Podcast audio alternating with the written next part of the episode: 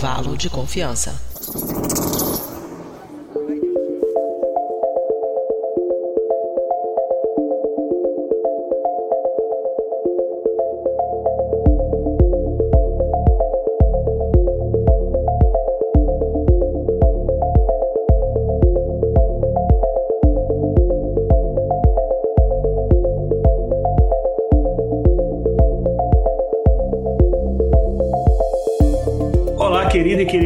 Ouvinte do Brirem, estamos começando mais um episódio do Intervalo de Confiança, uma distribuição uniforme de pensamento crítico. A gente está começando o episódio número 126 do Intervalo de Confiança. A gente vai falar de um assunto bem bacana, vamos falar de ciência também, obviamente, que a gente é um podcast de ciência, mas eu fico pensando em mim, sei lá, tipo, dieta, vou caminhar todos os dias é, que mais que eu fiz de promessa que eu não cumpri? Não, dieta, não, dieta eu tô, tô, tá, até, tô até indo, assim. Não tá assim, rígido, de vez em quando você dá aquelas escapadinhas para dar aquela comemorada que você perdeu alguns quilinhos, mas tá indo. Mas o caminhar todo dia, o caminhar todo dia tá complicado. Mas enfim, a gente vai falar disso numa perspectiva da ciência em relação a isso e de, de neurociência muito especificamente. Uh, então, assim, eu, eu, sei que os episódios que a gente fala de neurociência são episódios que os ouvintes curtem bastante. A gente também gosta muito de gravar.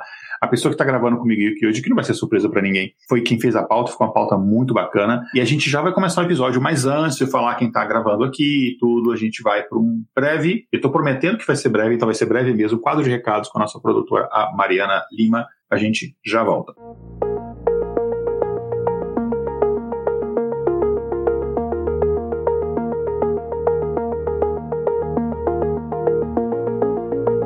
Oi, pessoal, aqui é a Mariana e eu tô de volta para mais um quadro de recados. No episódio de hoje, a gente fala sobre promessas não cumpridas. E isso me lembrou das promessas que vocês fizeram de nos seguir nas redes sociais e ajudar a nos divulgar. Tá na hora, hein? Vamos lá? No Facebook, curta a página Intervalo de Confiança. No Twitter, siga o perfil iConfPod. No Instagram também estamos como iConfPod. Soletrando é I-C-O-N-F-P-O-D.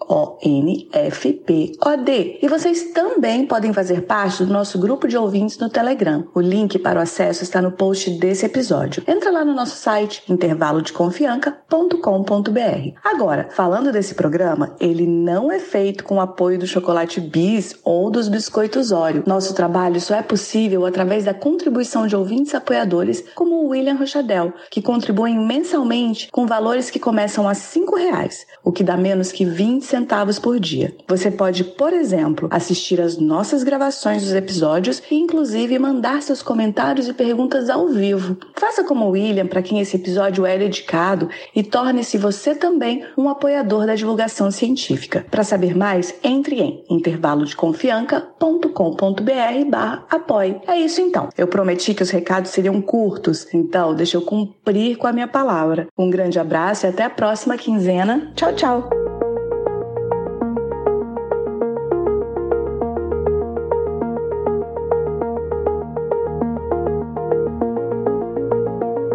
É isso então, gente. É, obrigado, Mariana, pelos nossos recadinhos. Vamos fazer tudo aí, vamos ajudar a divulgar o intervalo de confiança, né? Bom, como vocês já sabem, eu sou o Igor Alcântara e para gravar o episódio hoje aqui comigo está a presença iluminada da nossa rádio, vamos falar assim, radioativa, da nossa química a, e professora Ale Galdino. Oi, gente, eu sou radioativa porque, apesar de eu brilhar, eu também sou muito perigosa.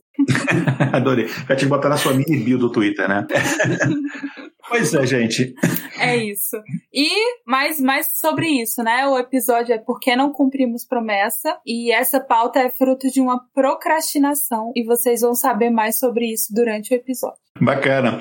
Aqui um recado para vocês que são os nossos ouvintes que estão acompanhando a gravação do episódio ao vivo. Para vocês já sabem, né? Quem são nossos ouvintes apoiadores que ajudam a gente a manter aqui financeiramente o intervalo de confiança. Você tem um privilégio de poder assistir nossas gravações aqui ao vivo. Então, se vocês tiverem comentários, dúvidas, qualquer coisa, vocês podem mandar aí no chat e aí a gente lê e responde aqui na hora. Bom, apesar da gente estar tá aqui no mês de maio este não é um, um assunto necessariamente relacionado ao fim de ano. Mas a gente sabe que ele é, normalmente, é, quer dizer, não é exclusivo do fim de ano, mas ele normalmente é relacionado ao fim de ano. Então, quando a gente tem a passagem de um ano, você muda ali o calendário, né? A gente tem a sensação de mudança. Então, de repente, você acha que é possível colocar em, em, prática aquele plano de parar de fumar, perder peso, de começar a ir à academia, enfim, a gente sempre tem essas famosas promessas de fim de ano. É, então, dia 31 de dezembro é o, o, dia famoso de as pessoas fazerem promessas. Dia 1 de janeiro é o, o, o dia internacional de quebrar promessas de ano novo. Né? Enfim, mas aí tem gente que é mais organizada que outras, mas a gente começa já a fazer a nossa listinha de metas, seja mental ou seja mesmo por escrito. E você tem, claro, desejo. Eu, eu entendo que as pessoas, eu me incluo nessa lista, a gente tem até boa vontade, né? Então você algumas botam até números, assim, por exemplo. Imagina que os nossos ouvintes sejam desses, né? Que a pessoa curte uma coisa assim mais de número, de exatas. Então deve colocar ali, sei lá, perder 5 quilos no ano tal, né? E então eu, por exemplo, se você. Não, eu não posso falar isso, que agora eu tô de fato perdendo peso, mas sei lá. Tem muita gente que bota lá, eu perder 5 quilos esse ano. Aí chega no final do ano, como é que tá a sua meta? Ó, dos 5 quilos que eu precisava perder, eu só preciso perder agora 15. É... Você fica negativo, você é negativo seu, seu saldo. Né? Exatamente, né? É, enfim, a gente já tá, a gente tá aqui, eu, eu sei que eu tô adaptando o episódio, você tá ouvindo esse episódio aqui do futuro, desculpa, mas enfim, a gente tá aqui em 2022, é, ou sei lá, 2020 parte 3, a gente já tá aqui no mês de maio, e será que as promessas que a gente fez no, no ano novo, será que a gente conseguiu cumprir? Como é que a gente tá nessa, nessa nossa objetivo de, de, de, né, de seja perder peso em academia, é, estudar uma nova língua, sei lá, entrar na faculdade, sei lá, como é que será que tá as nossas metas, né, Ale? Uhum. Então, caro ouvinte, a gente tá começando, né, o intervalo 126, do intervalo de confiança, e meio que eu não queria ser pessimista, mas acabo sendo. E esse episódio, ele vai mais ou menos explicar para vocês por que que vocês não vão conseguir cumprir as promessas do final do ano. a gente já começa a ajudar a cumprir, né? Enfim. Pois é, né? Vamos, vamos falar, não, agora só porque eles falaram eu vou cumprir, né? mas enfim, mas pra gente começar a falar disso, a gente vai fazer, a gente sempre procura estruturar nossos episódios numa estrutura lógica de apresentar o problema, discutir esse problema e depois apresentar conclusões ou soluções em relação àquilo. Então vamos começar a falar de uma coisa que é fundamental, que é, é quase que uma raiz desse problema, que é a questão de autocontrole e cumprimento de metas. Uhum. Então, gente, qual é a relação entre o autocontrole e o cumprimento das metas que você fez no ano novo e que você já tá no mês 5 e talvez não tenha começado a cumprir nenhuma? Empiricamente, a gente sabe que a relação é bem simples, mas essa relação a gente não vê só empiricamente, ela também é estudada por vários pesquisadores. A gente sempre fala do livro Rápido e Devagar, ele é bastante citado na, nas nossas pautas e ele trouxe um experimento clássico. O experimento funcionava assim ele pegava as crianças de 4 anos e falava para elas assim, ó, tá vendo esse biscoito Oreo? É, tem vários, tem várias vertentes assim, várias experiências que refizeram, às vezes com marshmallow, essas coisas. Mas aí ele citou né, o autor do livro citou um biscoito Oreo. E aí ele falava para a criança assim: "Você tem esse biscoito Oreo aqui e você pode comer ele a qualquer momento. E o biscoito é até gostoso, mas é uma recompensa pequena. Por quê? Se a criança esperasse 15 minutos, ela ia ter uma recompensa maior. E para a criança não precisava ser 100 reais, nem uma vaga na faculdade, era só dois biscoitos. Então, mais uma vez, a criança poderia ter uma recompensa curta, se ela comesse o biscoito na hora, ou ela podia ter uma recompensa maior se ela esperasse. Então, o problema é que para resolver dois biscoitos, para ganhar dois biscoitos, ela teria que esperar 15 minutos. Aí, nesse experimento, as crianças ficavam nas coitadas. elas ficavam na sala sozinhas com um biscoito e um sino. Aí, se elas quisessem comer o biscoito, não aguentassem mais esperar, elas soavam o sino, entendeu? E aí, depois de 15 minutos, os pesquisadores voltavam e aquelas crianças que esperavam ganhavam dois biscoitos. É uma pesquisa interessante, mas a parte mais engraçada era ver as crianças se retorcendo assim, tentando não comer o biscoito e tal. Qual foi o resultado dessa pesquisa, Igor? Pois é, é aproximadamente metade dessas crianças ela resistiu por 15 minutos, né? E, e, eles acabaram continuando acompanhando o comportamento dessas crianças por mais 10 a 15 anos. E aí as crianças que resistiram à tentação de comer uh, o biscoito antes de 15 minutos, elas acabaram, pelo que eles acompanharam, sendo menos propensas a usar drogas, elas controlavam melhor suas ações e elas tinham maiores notas em testes de inteligência. Aí você fala, é interessante. Então, esses, esses características, que são características neurológicas, de você ser mais impulsivo ou ser menos impulsivo, é, isso é meio que parece que é uma coisa que já vem geneticamente determinada, né, a, a princípio, porque, enfim, uma criança pequena já tem isso, e, e, pelo que você vê, ela continua mantendo essa característica ao longo da vida, né. Só que existem críticas a esse estudo. Como todos os estudos, a gente tem que ter um olhar cético e crítico, principalmente em relação à metodologia. A gente que trabalha com ciência, você vê que metodologia, principalmente quando a gente fala de, de ciências da saúde, e aqui envolve ciência da saúde, que envolve questão de, de, de neurociência, saúde mental, uh, a gente tem que ser muito, muito criterioso. Então tem críticas ao estudo, porque existe uma correlação entre dois fatores aqui, né? É, que é você esperar para comer o biscoito, que é o que, o que eles estavam experimentando no começo, e você ter resultados na vida posterior das crianças, né? Claro que nesse meio do caminho tinha várias outras coisas envolvidas, né? Por exemplo, a impulsividade é um fator, claro, para o consumo de drogas, né? Você vai acabar, não que toda pessoa que consuma drogas é uma pessoa impulsiva, obviamente, mas é um fator de risco, né, para a pessoa consumir drogas e ter problemas com drogas, né? Mas o consumo de drogas ele também pode estar relacionado a problemas familiares, influência de amigos. A gente sabe que você está no meio, o pessoal está utilizando e você, ah, deixa eu experimentar e tal, né? Uh, fatores genéticos, tem pessoas que geneticamente são mais propensas a se viciar em coisas. Eu, por exemplo, ainda bem eu não tenho isso, assim, eu tenho pouquíssima propensão a me viciar em qualquer coisa, assim. Né? seja álcool, açúcar, enfim. Uh, tem coisas que eu faço porque eu gosto, sei lá. Não sou tão viciado em açúcar, eu sou mais viciado em, em, em sal e tal. Mas, e eu sei que isso é, é uma propensão genética, mas isso, enfim, não é uma.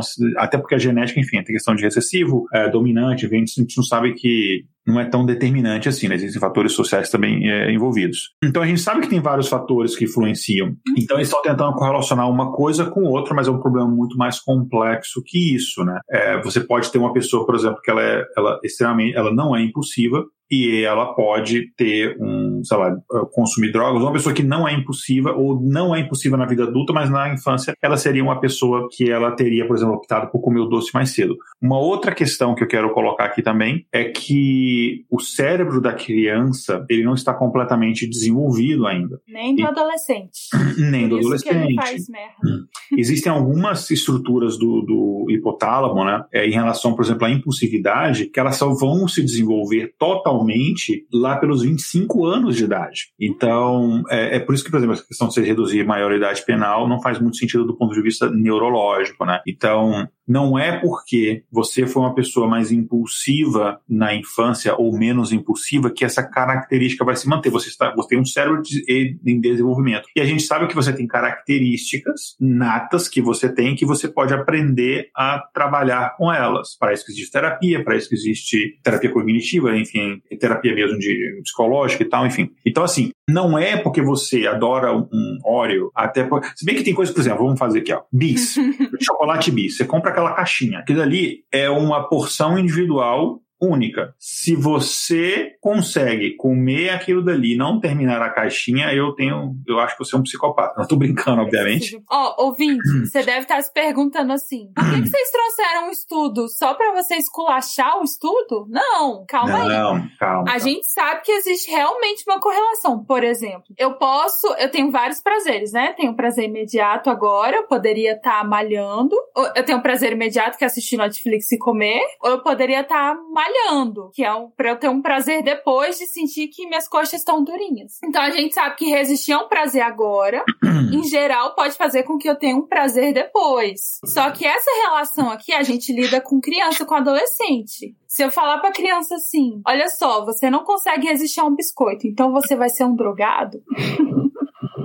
a gente está usando o estudo de maneira incorreta. Então Sim. existe uma correlação, mas não, é, não quer dizer que a criança que não resiste ao biscoito não vai conseguir desenvolver, por exemplo, autocontrole com terapia cognitiva, comportamental. Exatamente, exatamente. Então o estudo ele mostra uma correlação, mas a correlação neste caso, ela não quer dizer um, uma predestinação. Não é que o futuro dessa criança está comprometido e vamos desistir dela. Não, não tem nada a ver. É, é, Por é. causa de um biscoito. Exato, assim. Mas é um estudo importante, ele é um estudo muito citado, ele é, enfim, famosíssimo. Se você for no YouTube, você vai encontrar os vídeos. Esse estudo ele foi reproduzido por outros pesquisadores em outros lugares, com outras crianças, em outras épocas, com outros objetos, é, balinhas, chocolates, enfim, outros, outros, outros tipos de experimento, com crianças de diferentes países, até para você ver se é uma questão cultural local dos Estados Unidos ou se é uma coisa que você consegue reproduzir em outros locais.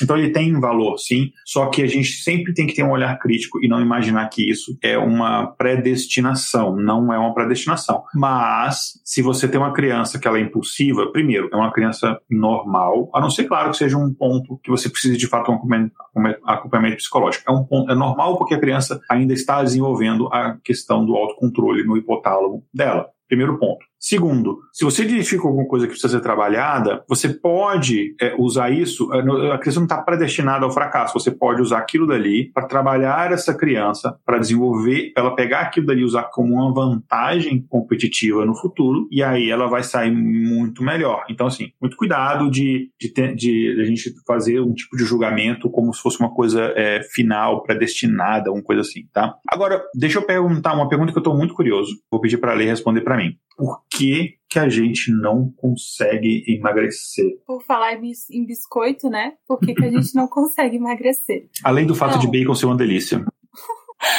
Além de vários outros fatores que a gente vai falar aqui. É, então, uma das metas mais comuns do ano novo é perder peso, né? É, e uma coisa engraçada é que normalmente você faz a promessa para emagrecer durante a festa de final de ano, onde você tá enchendo o bucho de tudo que é comida gordurosa, calórica e, é claro, gostosa. Mas aí, ouvinte, você. Eu, essa pauta aqui, se a gente for pensar, é, pode ser resolvida em 30 segundos, porque, ouvinte, você já sabe o que é preciso para emagrecer, certo? Tipo, exercício todo dia ou quase todo dia, uma dieta rica em salada, em frutas, em proteínas, um sono regulado, quem sabe evitar bebidas alcoólicas, né? Enfim, parece que emagrecer é só seguir uma receita de bolo, caso uma receita de bolo fit. Mas agora, sabemos que essa meta não é tão simples assim. Quais fatores podem te fazer não emagrecer? Aí a gente tem uma pergunta aqui, né? Por que será que é tão realmente tão difícil emagrecer? É, a gente tem, enfim, algumas coisas que a gente pode falar, né? É, uma é que poucas pessoas sabem que apenas reduzir a quantidade de calorias ingeridas a, enfim, ao longo de um dia e aumentar a carga de exercício físico praticado não pode ser o bastante, normalmente não é o bastante para perder peso, né? Uhum. É, a gente não é uma, uma máquina, sei lá, que você, ela tem uma determinada produção, ela tem, sei lá, uma determinada quantidade de energia que ela precisa para se manter, e aí você precisa gerar um déficit para você perder peso. A gente não é assim, a gente tem um metal, nosso metabolismo ele não é, ele não é, ele não é fixo, né? Então, assim, é, é, tanto que, por exemplo, eu como muito menos do que eu comia quando eu era adolescente. Adolescente eu era muito, muito magro, eu era assim, talvez até abaixo do meu peso, e eu comia uhum. muito mais do que eu como hoje. Claro que o meu metabolismo era muito mais acelerado quando eu era mais jovem. Então tem questões, sei lá, é, o seu corpo ele vai começar a perceber que você está se alimentando menos, aí ele vai reduzir o seu metabolismo para você uhum. tentar economizar energia, porque ele acha que você está passando necessidade, e aí fica mais difícil emagrecer, enfim, todas essas questões que não é exatamente o foco disso daqui. A gente vai muito falar da questão da nossa cabeça, como é que a nossa cabeça, o que, que ela é programada para nos sabotar né, nessas questões, né? Mas a gente tem outras causas, é, causas físicas, emocionais, é, e, e, essas questões que estão envolvidas que não é apenas só um, uma questão de, de, de déficit calórico. Isso. E, e falando em fator emocional primeiro, né? Algumas vezes o estado emocional é um dos principais responsáveis pela dificuldade que você tem em perder peso. Aí esse problema pode ser causado, por exemplo, por estresse ou por compulsão alimentar. É, o estresse, ele altera o ciclo hormonal das pessoas. E aí ele faz com que o açúcar seja liberado na corrente sanguínea e a gordura se acumule mais rapidamente. Ele acelera esses processos. E esse é um dos fatores, o estresse. O outro é a compulsão alimentar, está relacionada com o consumo exagerado de certo alimento em alguma situação também de estresse emocional. Então, esses fatores podem realmente prejudicar o emagrecimento da pessoa. E então, cara, não, não é que eu tô falando para você que você comeu um x-tudo e tá acima do peso porque tá estressado, mas de fato existe essa correlação e o estresse, se não engorda, ao menos dificulta o emagrecimento. E esse é um dos fatores. Que outro fator nós temos? É, eu costumava falar que o meu, ah não, era tireoide, né? Porque eu comia 3 quilos de tireoide por dia. Não, brincadeira. é, uma questão que, assim, é, parece papo de velho, talvez seja, mas a gente sabe que a sociedade mudou bastante, né? Vou falar uma coisa. É. O nosso podcast, ele tá muito assim, coma salada e faça exercícios. E é por isso que eu fiz uma pauta urgente, que é sobre como ofender pessoas. Por quê? Aguardem, ouvinte, em breve. Aguardem, ouvintes. Porque a gente tá muito amorzinho, a gente tá quase toda semana falando para vocês comerem salada. vai ter um episódio em breve que a gente vai ensinar vocês a xingarem com elegância. A gente tava até discutindo em off que a gente começa a gravar vários xingamentos legais que a gente gosta, inclusive em diversas línguas.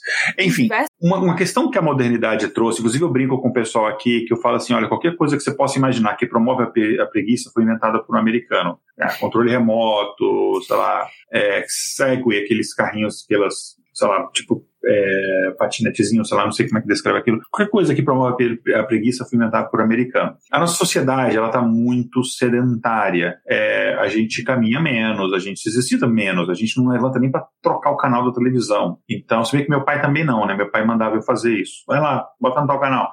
Mas a gente sabe que a gente está tendo uma vida mais sedentária com o passar do tempo, o desenvolvimento de novas tecnologias, a quantidade de pessoas que se exercitam regularmente, ela vai diminuindo, a gente fica cada vez mais em frente a uma tela, então isso obviamente é um fator, né? A gente está gastando menos energia e enfim, isso obviamente vai, vai ser um fator, né? Então, a falta de. Isso aqui não é só em relação a peso, né? A falta de atividade física regular, ela acaba atuando diretamente na redução do metabolismo, né? É, é meio que óbvio. Se você não precisa de tanta energia para seu corpo funcionar, o seu metabolismo, obviamente, ele vai descer. Senão você vai ficar aquela pessoa tudo que tá parada, sem fazer nada, mega pilhada e tal, enfim. Né? O seu metabolismo, obviamente, ele vai reduzir. Enfim, metabolismo, quando a gente fala, o que é metabolismo? Né? Basicamente é o conjunto das reações químicas que acontecem dentro do nosso organismo são importantes para ele funcionar, o seu metabolismo, a comunicação entre neurônios, neurotransmissores, é, tudo isso é, isso a gente de metabolismo. Isso gasta energia, isso tem a ver, então isso obviamente tem relacionado com a nossa facilidade ou não para perder ou ganhar peso. Então se você fica sentado o dia inteiro, obviamente você está gastando menos energia e, e você tem uma tendência maior a ganhar peso se você manter o mesmo tipo de dieta. Com essa redução dessa taxa metabólica, o corpo ele acaba estocando mais energia em forma de gordura e aí você acaba, enfim, ganhando alguns centímetros a mais, né? Eu, eu brinco, e são piadas, o pessoal fala, gente, é gordofobia. Eu tô falando piada comigo, Igor. Eu brinco que, por exemplo, eu. É Igorfobia. É, eu brinco, por exemplo, que eu não.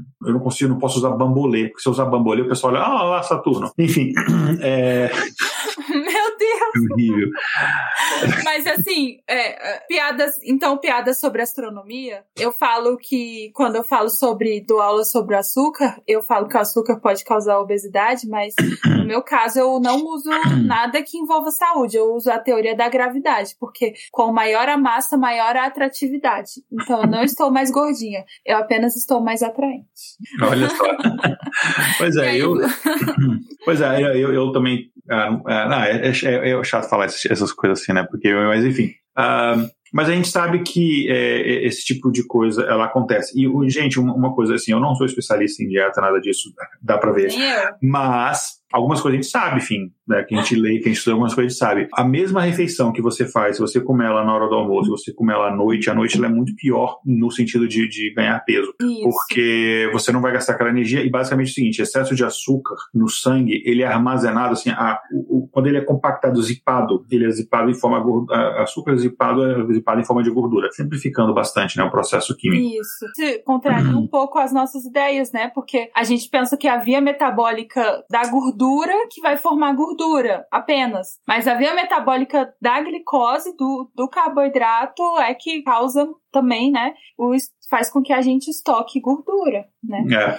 E, mas não só isso, né? Existem outras coisas também, né, Alec, que uhum. podem influenciar. E, gente, a gente não. A gente vai falar de outras coisas além de, da questão é. da dieta, mas como essa é a campeã de promessas, a gente tem que falar desse assunto. É, aqui a gente tá explicando para vocês, para que, tipo assim, você fez a sua. No, lá em dezembro, você falou, vou perder peso. Aí agora tá em maio. Aí você vai explicar para as pessoas por que você não perdeu peso com base em conceitos científicos.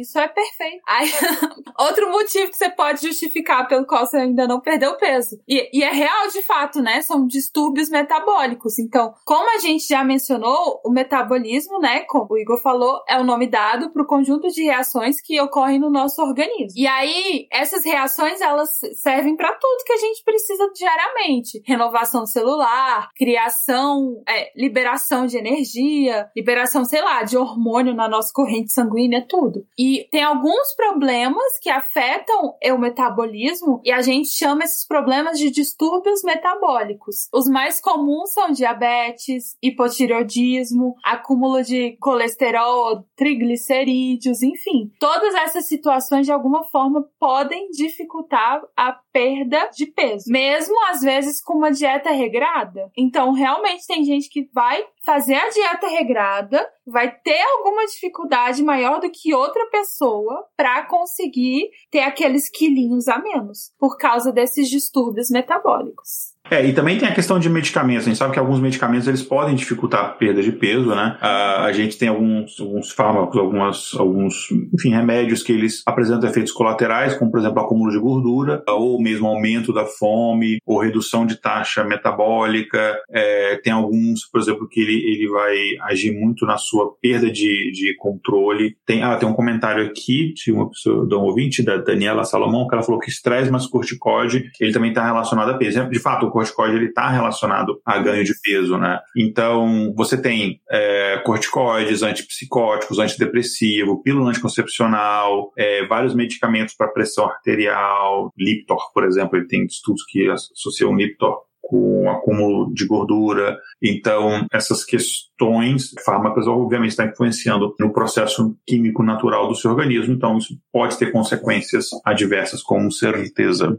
O açúcar em si também tem uma, é, é uma questão né, que só um conceito aqui. A química do intervalo de confiança é a lei. E eu vou dar uma perspectiva mais neurológica de algumas coisas que eu lembro da faculdade, da faculdade de medicina. Uhum. Mas quando a gente fala que determinada substância ela, ela vicia o organismo, o que a gente está dizendo é o seguinte: é que essa substância ela vai se ligar a determinados receptores dos seus neurônios. Então, o receptor basicamente é como se fosse uma, uma portinha que determinado é, enzima, determinada proteína, determinada substância ela vai se conectar ali para poder ser absorvida pela célula. Existem determinadas substâncias que elas causam a criação de novos receptores, e aí existe uma queda de determinados neurotransmissores, determinados hormônios, determinadas coisas no corpo, quando você tem uma baixa na concentração dessas, é, dessas substâncias. Então você gera um, no, no, no, seu organismo uma sensação, um desejo de você consumir mais daquela substância para poder ocupar aqueles receptores nos seus neurônios que estão ali ocupados esperando aquela substância chegar. Então, sei lá, várias drogas, por exemplo, que podem causar vício, como heroína, por exemplo, cocaína, etc. É, mas não só essas drogas ilícitas, né, Ale? Isso! Olha que loucura! A gente trouxe aqui resultados de uma pesquisa feita na Austrália, né? E não é unanimidade de lá, onde eles estudaram os efeitos do açúcar, né? E essa pesquisa revelou que os efeitos do açúcar no cérebro são parecidos com o, com o efeito que algumas drogas, como cocaína, provocam. E cá entre nós, né? Não é como se vocês não soubessem disso. Eles estudaram a semelhança entre o açúcar e algumas drogas. Quais, semelhanças? As semelhanças neuroquímicas, quais os efeitos que elas causavam no nosso cérebro e as semelhanças também comportamentais. Tipo, como é que você ficaria se você soubesse que tem um chocolate a 10 metros de você, você iria lá buscar, você ficaria pensando nele como se ele fosse, enfim, algo muito importante para você. Então, essas são as partes comportamentais. Então, o que, que a gente entendeu, né? Que o açúcar ele atende ao, aos critérios, vários critérios de uma substância que causa abuso. Ou seja, é uma substância que pode ser viciante, principalmente quando ela é consumida de maneira exagerada. Então, o açúcar, de certa forma, açúcar ele induz as mesmas respostas na região do cérebro conhecido como centros de recompensa. Tipo, e, e é as mesmas respostas que algumas drogas como nicotina, cocaína, heroína e álcool produzem nesse local que eu falei para vocês, que é o centro de recompensa. Então, o produto de, né, do consumo do, do açúcar em si, ele estimula a liberação de vários neurotransmissores e a dopamina, principalmente em particular. Mas, Igor, tem uma discussão que nem tá aqui. Enfim, é uma discussão. Por que que então se o açúcar causa esses efeitos, se nós hum. temos uma o que muitos especialistas né, chamam de epidemia de obesidade, que está associada ao aumento de peso, por que, que a, o açúcar é liberado? E por que, que a gente nunca mais vai conseguir patrocínio de nenhuma marca aqui de chocolate? É, tchau, Nestlé. Desculpa.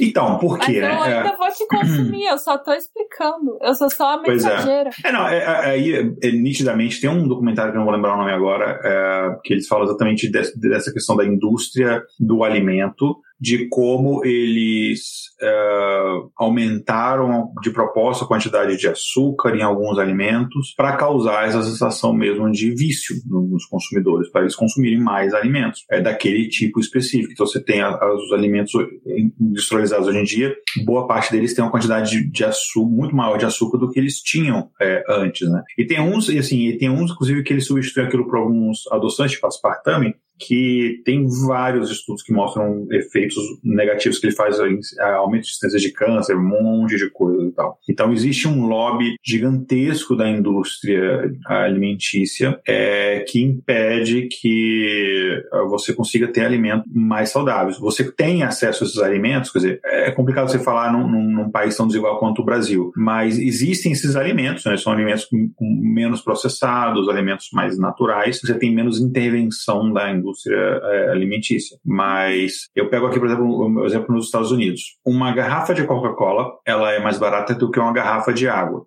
Eu não sou adepto de comprar água para beber, eu acho isso um absurdo, muito plástico, eu não faço isso, mas é um hábito que os americanos é, têm bastante. E é mais barato você beber água Coca-Cola do que água, por incrível que pareça. Você vê o fabricante da garrafa de água, é a mesma, é a Coca-Cola também. A água não vicia, Coca-Cola vicia. Então é óbvio que é uma escolha mercadológica. E os alimentos menos saudáveis são aqueles mais baratos. Os, as redes de fast food aqui, e, é, que tem os alimentos menos saudáveis, mais gordurosos, com mais fritura, enfim, são aqueles mais baratos. Você pega, sei lá, por exemplo, Popeyes, que é uma coisa que eu acho horrível, horrível, acho coisa mais. Cara, que você, você passa um quilômetro de distância e, e, você sente um cheiro de gordura, uma coisa ruim, assim. É, acho que é os mais baratos que tem. E então, eles vão ter é... uma série de conservantes e gordura insaturada que vai fazer com que esse alimento dure mais ou tenha um gosto mais agradável uhum. e que não necessariamente são substâncias que o seu corpo sabe sintetizar tão bem quanto de alimentos naturais que você passou milhões de anos, sei lá, ou milhares, que você passou muitos anos é, aprendendo a metabolizar e agora de 20 anos para cá tem um monte de substância que você tá colocando no seu corpo. Não tô falando pra não colocar também, tô só explicando. Tem um monte de substância que você tá colocando no seu corpo que o seu corpo e o seu corpo não tá evolutivamente tão propenso a metabolizar de uma maneira eficiente. E aí vem as doenças, vem algum excesso de, de peso. Eu não sei se essas correlações são tão diretas, mas pelo menos em, é, em, é, em alguns tipos de gorduras, ela é. Mas se você é uma pessoa da indústria alimentícia e quer nos patrocinar, fique à vontade. Eu tenho até um pequeno slogan lá é, bota aqui, insira sua marca aqui. A marca tal, te mata, mas é gostoso. Né? Essa marca pode ser a sua. Olha só que legal. Ó, oh, gostei, até dá pra saber quem é, exatamente. Ah, e a gente tá falando, pra quem tá ouvindo o podcast depois, falar, nossa, mas eu não tô vendo nada, porque eu tô um áudio. Faz sentido. É porque quem acompanha, quem é nossos apoiadores, acompanha as gravações ao vivo, consegue ver a gente em vídeo. De refrigerante, né? Porque nós temos alunos menores de idade ouvindo. Uma lata de refrigerante que faz homenagem a uma entidade religiosa religiosa hindu. Mas olha só, o que eu tô segurando na minha mão aqui tem a ver com o próximo tópico que a gente vai falar, né, Ale? Meu Deus. Olha só, a gente falou porque a gente, a gente, a gente sabe agora que o açúcar, ele tem mecanismos assim, tão viciantes como drogas como cocaína, por exemplo, mas aparentemente não tem nem, nem, nenhum rótulozinho no açúcar falando cuidado com o consumo disso, que você vai ficar gordo assim, acima do peso. Mas Atualmente, né, tem uma indústria que conseguiu perder um pouco disso, com, é, conseguiu perder um pouco da influência, e agora atrás dela a gente tem uns rótulozinhos assim: cuidado, seu pulmão vai ficar desse jeito, cuidado, você vai morrer, você vai pegar, enfim. Mas mesmo assim, muita gente fuma cigarro, né? Ou, como o Igor tá mostrando aí, charuto. Então, em minha defesa, pergunta... eu, minha defesa, eu fumo charuto apenas duas vezes no ano, no meu aniversário e no ano novo, só. Que interessante. É um cara cheio de padrões, né? É típico do Igor. Mas a minha pergunta é a seguinte: por que que o ouvinte que prometeu em dezembro que ia parar de fumar ainda não parou, sendo que já é maio? Então, por que você ainda não parou, conseguiu parar de fumar? É extremamente difícil mesmo. Eu tenho um caso da minha família, é, meu pai, por exemplo, meu pai com câncer de garganta por causa de cigarro, que ele jurava que é porque ele comia pimenta, é, enfim, uma aquelas pimentinhas fraquinha, mas ele uh, não conseguia. Ele com câncer, ele, enfim, se se ninguém estivesse vendo, ele fumava escondido. É muito difícil mesmo, né? É, a gente sabe que o tabagismo ele é uma doença crônica, tem inúmeros estudos que mostram é, as consequências negativas em diversas questões. Tem um, um famoso, é o Framingham Study, que eu quero um, um, um, dia fazer um episódio só sobre o Framingham Study, que é bem interessante, que eles fazem várias coisas, vários estudos com várias questões de saúde, uma delas em relação ao tabagismo. É, e principalmente a falando principalmente em relação ao, à dependência que a nicotina causa. A nicotina não é a única substância dentro do cigarro que faz mal. Obviamente, tem várias substâncias relacionadas ao câncer, enfim, a, a, aumento da incidência de câncer, mas a nicotina é aquela famosa por causar essa sensação mesmo, esse, essa, essa relação de dependência, né? É, inclusive, se você pegar lá o, a classificação internacional de doenças, né, o CID, ele classifica o, o uso do tabaco como uma doença crônica, né? É, inclusive ali dentro do, do grupo de transtornos mentais e comportamentais. No caso, e está tudo ali relacionado ao uso de substância psicoativa, porque não é pelo fato do cigarro ser liberado o consumo que ele tem um, um efeito menos nocivo do que outras drogas. Né? Enfim, não é a verdade. Se você pensar nisso, ele, o uso do, do cigarro, enfim, tabagismo no geral, ele, ou seja, você está usando vape, é a mesma coisa. Na verdade, o vape ele tem outras coisas que são piores ainda, enfim, mas é uma questão que a gente poderia falar em outro episódio. Uhum. Uh, mas é, ele está classificado como uma doença. É uma doença relacionada ao uso de substância, está na mesma categoria de substância psicoativa. Então, pensando por isso, há bons motivos para você parar de fumar. Ninguém fuma porque não sabe que o cigarro faz mal. Hoje em dia, não. Se Mas você pegar lá nos anos. Sim. É, se você pegar. Também existia um óbvio. É, se você pegar antes, a gente já falou isso em alguns episódios, se você pegar antes dos anos 1950, as pessoas não tinham esse conhecimento. Aí,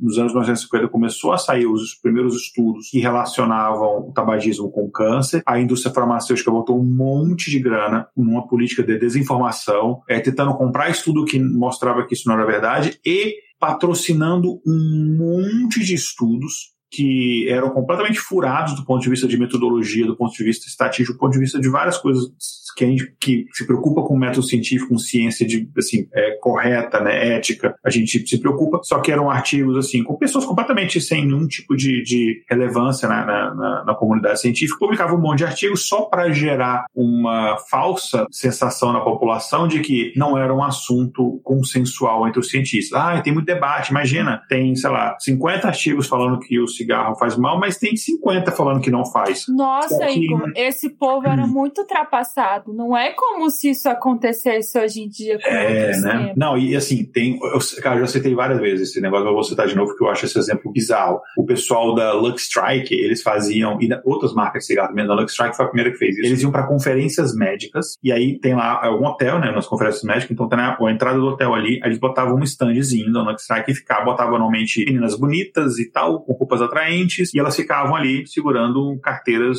de cigarro da Lux. Chegava o médico, não perguntava nada, só entregava, ah, você quer Aí ele, quero. Ele pegava, botava ali, tava ali, ele tava com mala, não sei o que, tava naquela corrida, ele botava no bolso. Dali ele já ia direto fazer o check-in ali no evento, e dali ele já ia pro, pro salão de evento para assistir as palestras e tal. No salão de evento tinha outra equipe do Lux Strike, outra menina atraente, com, enfim. E aí ele chegava lá, e a pessoa, você pode responder aqui uma pergunta rápida? Sim. Você tá com algum cigarro aí uh, que você poderia me mostrar? Aí ele mostrava a carteira de Lux Strike que ele ganhou 10 minutos antes. Aí ela anotava. Aí depois saiu no jornal. 9 em cada 10 médicos usam Lux Strike. Então é assim que fazem a propaganda daquela pasta de dente? A pasta de dente é diferente. Sabe como é que eles fazem a pasta de dente? Eles pegam pros dentistas e perguntam assim: me indica 10 marcas de pasta de dente. Basicamente só tem 10 marcas de pasta de dente. Então ele vai indicar todas que ele conhece. Aí fala assim: 9 em cada 10 dentistas indicam creme dental tal. É, é, Como usar estatística para enganar pessoas. Exatamente, não é, não é mentira, mas eles não pediu, indica um, não, pediram, indica dez, seja, cara, é a mesma coisa. Igor, me indica dez empresas aéreas do Brasil. Cara, nem tem tudo isso, então eu vou indicar todas que existem que eu sei. Então vai, sei lá, Igor indica tal coisa. Então este é um, acaba sendo, acaba sendo, enfim, é, é uma malandragem, né? Mas voltando à questão do tabagismo em si, a gente tem motivos. Ninguém não fuma, ninguém fuma porque não sabe das consequências, a gente sabe. Por que, que é tão difícil, né? E olha só que interessante. Se você parar de fumar agora, daqui a duas horas não tem mais nicotina no seu sangue. Então não fica ali um ciclo longo, né? Depois de oito horas, o seu ciclo de oxigênio já se normaliza. Oito horas só. Né? De 5 a 10 anos depois que você parou de fumar, o seu risco de você ter um infarto é semelhante ao de quem nunca fumou. Ou seja, os benefícios para você parar de fumar são muito grandes e eles não são tão demorados como as pessoas pensam. Não é tarde demais, a não ser que você já esteja com enfisema ou câncer e tal, mas não é tarde demais. É, então tem muitos benefícios, mas mesmo assim é uma tarefa árdua, porque de todas as drogas conhecidas, principalmente das drogas legais, a nicotina é a que mais provoca dependência. E tem um problema de muitas pessoas terem vergonha de reconhecer, porque há um estigma social de reconhecer que tem uma, um problema, uma dependência para procurar ajuda. Isso não é só o cigarro, isso é dependência a qualquer tipo de droga. Aquela coisa, gente, mas cocaína não vicia. Imagina, eu, eu cheiro três vezes por dia, tem 20 anos e nunca viciei. Eu não faço isso não, tá, gente? Pode deixar claro. Eu tô Pelo amor de Deus, gente. Não faço isso, eu tô fazendo uma brincadeira. Come o chocolate. É. Enfim, então assim, é, é muito difícil porque ela tem, é, assim, o, o, esse poder de, esse, a gente não tem uma escala, mas esse poder que a nicotina causa em termos de viciar, ele é maior do que várias outras, não é o maior de todas as drogas, enfim, obviamente crack heroína tem um poder maior, mas é um dos maiores, assim. É, das drogas ilícitas, incluindo aí álcool, etc., ele com certeza é o maior. Ele é maior do que algumas drogas ilícitas, como por exemplo a cocaína. A nicotina ela tem um poder de vício maior do que a cocaína. É, então, assim, é, é, óbvio que a cocaína pode causar overdose e o cigarro, assim, é impossível que você não consegue fumar quantidade tão overdose, mas os malefícios a, a médio, até curto prazo, longo prazo são muito grandes, né? Uhum. Então, acontece bastante isso. Em relação à cocaína, por exemplo, e daqui a pouco Ali vai falar um pouco mais dos outros cigarros, mas só um parênteses. Uhum. Um dos problemas da cocaína é o seguinte: é, quando a pessoa consome a cocaína, você tem uma enxurrada de dopamina circulando no seu sangue. Isso lhe dá aquela sensação de que você é super-homem, super é, sei lá, que você consegue fazer tudo e que você tem mais energia e você se torna uma pessoa, na sua cabeça, mais popular, mais desenrolada e etc. Só que quando passa o efeito, você tem uma, uma queda drástica do nível de dopamina e te dá o efeito oposto, te dá uma sensação de melancolia, tristeza, que algumas pessoas reconhecem como se fosse uma depressão, enfim, mas te dá um sentimento muito ruim de tristeza, de, de para baixo. E inconscientemente você sabe que basta você cheirar de novo para voltar àquela sensação. Só que aí é que a cocaína normalmente ela não vicia no primeiro, no segundo, terceiro uso, mas na sequência de uso ela vai acabar te viciando. Uhum. Então, aí é que está o maior risco, né? É esse uso contínuo e tal. Então, o, o, a nicotina ela causa esse tipo de, de dano também, que você para de usar, então você tem uma queda de dopamina, você tem uma queda de determinada coisa e você tem aquela necessidade aí no momento de estresse. O chefe falou um negócio que te estressou, não sei o quê, e aí te dá aquela coisa, você sabe que, ah, eu só, só um para relaxar. E aí você voltou uhum. para o ciclo. Então, largar o cigarro é difícil e é difícil por uma razão bem simples, né? Fumar causa um bem-estar ao dependente, a quem fuma. A nicotina se liga imediatamente a umas áreas do cérebro associadas à sensação de prazer e também inicia uma reação que faz o, o fumante buscar novamente por essa sensação. Então, não é tão simples quanto parece, né? Além dessa questão física que a gente viu, existe também a dependência psicológica, que também é muito importante. O fumante tem uma relação com o cigarro muito íntima, como se fosse um... é tipo como se fosse um amigo dele mesmo, companheiro.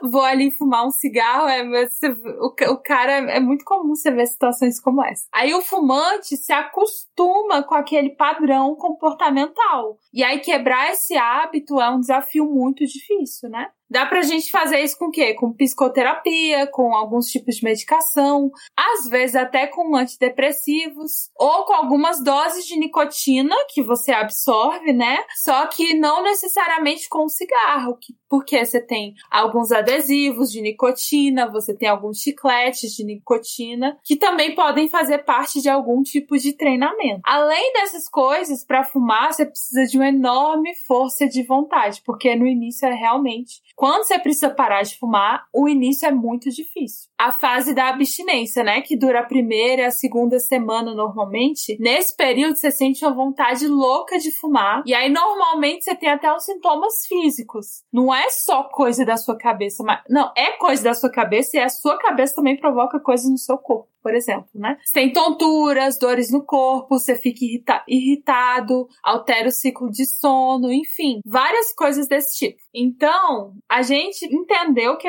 o cigarro ele causa esses danos e tem essas dificuldades para parar de fumar. Então, a pessoa que está tentando parar de fumar fica com agonia, com a dependência, enfim. Mas fazer terapia, inclusive terapia de grupo, pode ajudar bastante. Outra coisa importante é o seguinte: você lembrar que ter uma recaída ou outra não significa necessariamente você não vai conseguir parar de fumar nunca. Porque os próprios ex-fumantes, eles em média, eles tentam de parar três ou quatro vezes antes de conseguir definitivamente parar.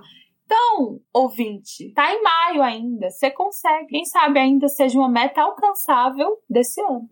um dia de cada vez, né? É, e a gente tava falando de hábitos, né? E os hábitos é um, um dos fatores que nos dificultam, né? Que dificulta que as pessoas parem de fumar são os hábitos. E, Igor, por que, que seria tão difícil mudar esses hábitos? Então, Ale, acho que tem muito a ver com o estudo que a gente estava falando no começo das crianças, se elas, na questão da impulsividade ou não, né? É, por exemplo, se procrastinar é uma coisa ruim que atrasa muito a sua vida, por que, que a gente tem dificuldade em não procrastinar? Se fumar faz tão mal, por que, que a gente tem dificuldade em parar de fumar? E assim por diante, né? E aí tem muita uma questão de você fazer um cálculo de recompensa imediata e recompensa futura. É muito esse cálculo. E é, é muito mais fácil para o eu presente, ele ver um valor de compra de um, sei lá, um novo par de brincos, de, sei lá, alguma uma carteira nova, alguma coisa assim, é, do que, sei lá, um depósito daquele valor, digamos, 100 reais, depositar para você mesmo, para você, é basicamente um investimento que você está fazendo, um presente que você está dando para o seu eu do futuro, né? E isso tem a ver muito com razões evolutivas. O nosso cérebro ele está treinado durante é, gerações e gerações, e muito antes de nós sermos Homo sapiens, lá 100 mil anos atrás, é, espécies anteriores a gente, ele está treinado a dar mais valor a recompensas imediatas do que a recompensas a longo prazo. O que faz sentido do ponto de vista biológico, do ponto de vista evolutivo, aliás, não Igor, biológico. Igor, pronto. Se alguém te perguntar assim, Fulano, por que você não conseguiu parar de fumar? Você fala assim, por razões evolutivas e sai. Culpa do Darwin. Fala com ele. culpa, é, coloca a culpa na evolução. Culpa do né? Darwin. Você é. Charlinho, que, enfim. Mas a questão é, qual que é a questão? E a gente já abordou esse tipo de, de assunto em outros episódios falando de outras coisas. O nosso cérebro ele é moldado é, de uma forma que nos ajudou a sobreviver no passado em condições muito restritas, em condições de, de, muita restrição de recursos. Então, assim, a gente sempre fala isso, nós somos uns animais muito ruins, né? A gente enxerga mal, a gente não é rápido para correr, a gente não pula alto, a gente não sabe cavar toca para se esconder, a gente é ruim de subir árvore, a gente nada mal, a gente faz tudo mal. A gente anda... Depressão. Em, a gente anda em duas pernas, mas a nossa coluna foi feita para andar de, de quatro, por isso que a gente tem dor na lombar. Enfim, a gente é tudo errado. Só que a gente tem polegar opositor e a gente tem um cérebro gigantesco proporcional ao resto do corpo. Nós, somos, nós temos mais inteligência, capacidade de manipular o ambiente, construir ferramentas. Então a gente tem essas características. Um cérebro com esta capacidade que o nosso cérebro tem, tem um lado ruim. Um dos lados ruins que aconteceram, por exemplo, é que a gente nasce meio que prematuro, né? porque as gestações antigamente, quando eu falo antigamente é nos primatas que antecederam o Homo sapiens e mesmo nas primeiras espécies de, de hominídeos, a nossa gestação não era nove meses. Alguns estudos eles indicam que era talvez até 12 meses. É, só que como a gente tem a cabeça muito grande para comportar o cérebro muito grande, o que acontecia? Muitas mães perdiam os filhos e até morriam porque a cabeça muito grande era muito difícil nascer. Então, aquelas mães que tinham a característica que fazia que os filhos nascessem prematuros, no caso seria nove meses, a cabeça ainda não era tão grande, era mais flexível e a gente nascia melhor, a gente nascia meio que despreparado. A gente não é um bezerro que nasce e já está correndo com 10, 5 minutos, sei lá. A gente não é tão preparado assim. Uma outra coisa que aconteceu é que o nosso cérebro, outro preço que a gente paga por ter um cérebro tão desenvolvido, é que ele consome muita energia. Nosso cérebro consome muita energia. 20% da energia, hum. eu acho. Apesar de ter 4% do nosso peso. Exatamente, muita energia. Você quer ver, por exemplo, esse movimento aqui, quem tá vendo na câmera tá vendo, eu tô fazendo um momento de digitação, eu tô tocando cada dedo no meu dedão, eu tô fazendo isso muito rápido. Isso é extremamente complexo do ponto de vista cerebral. E a gente gasta muita energia. Por isso, o nosso cérebro é treinado a, se você vê a oportunidade de acumular energia, faça. Porque ele foi treinado numa época que você vivia na natureza e você não tinha. A gente não consegue matar um leão, a gente não consegue, enfim, a gente tem pouco acesso a calorias. Né? Hoje em dia a gente tem bastante, mas assim, naquela época a gente tem pouco acesso a caloria. E então, para você não morrer, se você tem a oportunidade de consumir energia, consuma. Se você tem um prazer imediato, aproveite ele porque ele pode ser a diferença entre sobrevivência e morte. E quem optou por aquilo que fez sobreviver, a lei de adaptação, acabou deixando mais descendentes e essa característica acabou se perpetuando na espécie. Então é tá tudo vendo, Lacta? A gente pode sim fazer propaganda de vocês aqui. Olha aí, ou diamante negro, o diamante negro. Eu consumo diamante negro, quer dizer, tem tempinho que eu tô na dieta, mas eu sou um uhum. consumidor aqui nos Estados Unidos, inclusive. Mas enfim, então, essa tendência da gente ser mais imediatista e menos lógico, né? Não é que a gente não tem esse raciocínio. Eu sei que, por exemplo, poupar dinheiro é melhor do que gastar agora. Eu sei que não consumir esse alimento, sei lá, não comer uma pizza de noite e estar tá feliz amanhã com a balança é melhor no, no, longo prazo do que eu comer agora e sabendo que amanhã eu vou me arrepender quando olhar um peso na balança. A gente sabe isso. A gente tem, não é falta de conhecimento, não é falta de raciocínio lógico, né? Mas essa tendência que a gente acontece de ser mais imediatista, ela é uma luta que é provocada entre duas partes do cérebro, né? Então, quando você e porque normalmente a recompensa futura o nosso cérebro ele aprendeu que ela é desagradável é, ela também é desafiadora né? Então você tem ali uma batalha entre o sistema límbico que é uma zona ali inconsciente né? Que inclui inclusive o centro do prazer e o córtex pré-frontal que ele está mais relacionado a questões é, de por exemplo planejamento né? Então há sempre um embate entre esses dois né? O sistema límbico é, que é inclusive uma das partes mais antigas e dominantes do cérebro quando eu falo mais antigas não é só uma das primeiras partes que se formam no cérebro no embrião, mas é uma das primeiras partes quando você vai analisando cérebros de outras espécies anteriores à nossa na cadeia evolutiva, né? São mais antigos e mais dominantes em termos de impor a sua, a sua vontade aqui, entre aspas, né? Então, normalmente, quando tem esse embate, o sistema límbico ele acaba ganhando. Está é, muito relacionado à questão do prazer, da impulsividade, esse tipo de coisa. Então, o que acontece, por exemplo, que em relação à procrastinação, você acaba adiando para o dia seguinte o que você poderia fazer hoje. Você acaba fazendo aquilo que te dá menos esforço e mais prazer. Em vez de ler um livro, vou ver uma série. Em vez de comer uma salada, vou comer um hambúrguer, esse tipo de coisa, né? E aí, vamos explicar um pouquinho o que, é, né? Então, o sistema límbico, ele é mais, assim, automático, ou seja, inconsciente, uh, e ele é mais impulsivo. E ele, mas ele é importante, porque existem decisões que a gente tem que tomar que elas têm que ser rápidas, você não pode pensar nelas. Porque se você pensar, você pode morrer. Uh, então, por exemplo, tá vindo um cachorro feroz correndo para te morder. Se você parar pra pensar, ah, deixa eu raciocinar sobre isso, será que não? Você vai, você vai ser mordido e vai ser devorado, isso não vai acontecer. Então, ele que vai te fazer, ó, corre, depois você pensa, primeiro você corre, mas ele também está relacionado ao centro do prazer. Então, atividades que são consideradas desagradáveis são consideradas desagradáveis porque o sistema límbico diz para o seu cérebro que elas são desagradáveis. Uhum. Tipo, sei lá, eu tenho que preencher esta planilha do Excel porque não sei o quê, então não vou deixar o trabalho acumular para amanhã. Então é isso. O córtex pré-frontal, né, que eu comentei, ele permite você integrar diferentes informações, inclusive com memória. Ele é a área normalmente relacionada à tomada de decisões. Ele é uma área muito mais ouvida nós humanos do que em outros animais. É uma coisa que dá muito indicativo do ponto de vista da evolução cerebral, que é a, a, a etapa, de, a, o, o, pedaço de fato responsável pela tomada de decisões, né? Ele está aqui bem nessa parte frontal, é córtex pré-frontal, então bem nessa parte aqui, da, na, bem na testa mesmo aqui, né? É, só que ele não é aquele automático, entre aspas, do sistema límbico. Então, ele exige um certo grau de consciência e de, de decisão. E Esse você tá sendo o meu dilema, Igor, porque, tipo assim, eu, eu vejo chocolate, né? Aí, qual é a tendência? Ir atrás do chocolate. Se ele pagar a gente, a gente vai. Mas aí, é, automaticamente você quer comer o chocolate. E aí você, aí, pra você pensar que é melhor não comer esse chocolate, que demora, que, que você tá de dieta, etc., e isso é muito mais trabalhoso do que você simplesmente pegar e comer o chocolate. E esse está sendo meu dilema da última semana. é.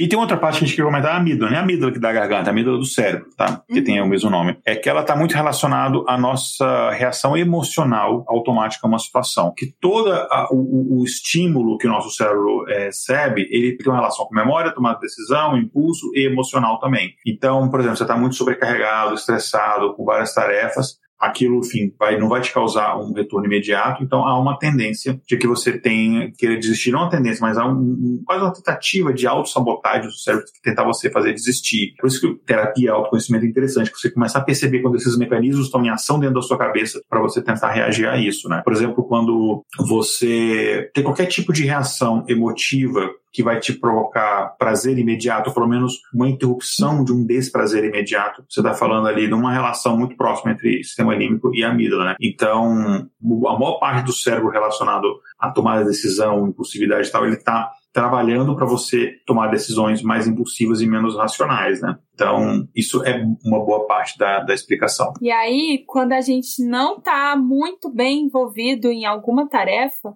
o sistema límbico meio que ele assume o controle da situação. Aí você cede aos apelos do seu cérebro para resgatar uma sensação de bem-estar que não envolva o que você está tendo que fazer naquele momento que você não quer fazer. E aí surge o que a gente já mencionou, mas não definiu, que é a procrastinação. A gente pode definir a procrastinação procrastinação. A gente pode definir, né? Falar que a procrastinação acontece quando você evita uma ação, apesar de saber que se você não fizer essa ação, você vai se dar mal. E agora eu vou abrir um parêntese para explicar como é que essa pauta surgiu. Em janeiro desse ano, eu tava precisando estudar, porque eu sabia que, tipo assim, eu, eu tô dando aula de, pra muitos anos, para mais anos do que eu deveria. E aí eu sabia que se eu preparasse umas aulas, preparasse uns jogos, preparasse uns textos com antecedência, a minha vida ia ficar mais fácil durante o ano. E aí eu sentei e falei: vou fazer essa aula, vou fazer meus textos, vou trabalhar. Só que era janeiro, eu meio que não precisava fazer porcaria nenhuma, né? Aí eu